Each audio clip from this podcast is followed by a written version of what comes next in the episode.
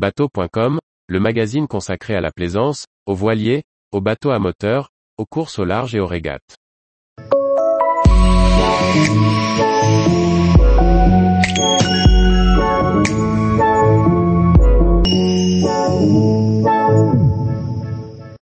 Six erreurs à éviter lorsque l'on remonte l'ancre d'un bateau au mouillage. Par François-Xavier Ricardou. Comment remonter l'ancre de son bateau? Rien de plus simple, on tire sur la chaîne et on range tout dans la baille. Cette manœuvre simplissime nécessite pourtant quelques précautions.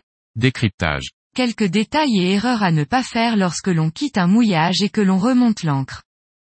La chaîne d'ancre comme le guindeau sont des appareaux qui peuvent se révéler dangereux.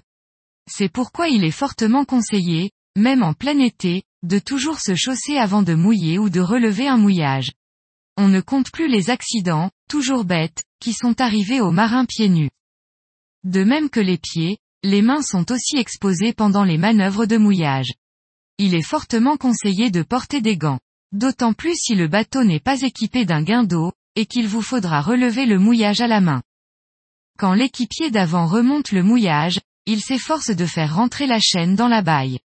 À la barre, le pilote peut l'aider en remontant vers l'ancre à l'aide du moteur.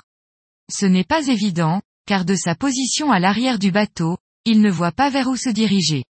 C'est pourquoi la présence d'un équipier qui le guide, avec une gestuelle définie par avance, sera la bienvenue. On remonte sa chaîne d'ancre à l'avant du bateau, dans l'étrave. Or le pilote se trouve généralement à l'arrière.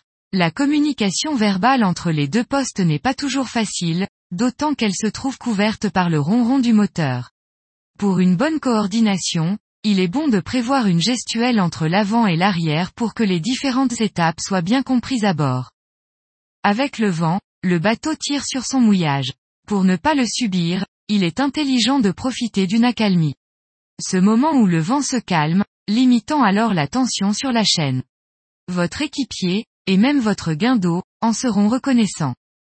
Une fois le mouillage relevé, la baille à mouillage renferme le câbleau, la chaîne et l'ancre. Si l'on navigue avec cette baille mal fermée, il y a un risque de voir partir tous ces appareaux à l'eau. Pour cela, il faut s'assurer que le capot de la baille est bien fermé, mais aussi parfaitement bloqué. Tous les jours, retrouvez l'actualité nautique sur le site bateau.com. Et n'oubliez pas de laisser 5 étoiles sur votre logiciel de podcast.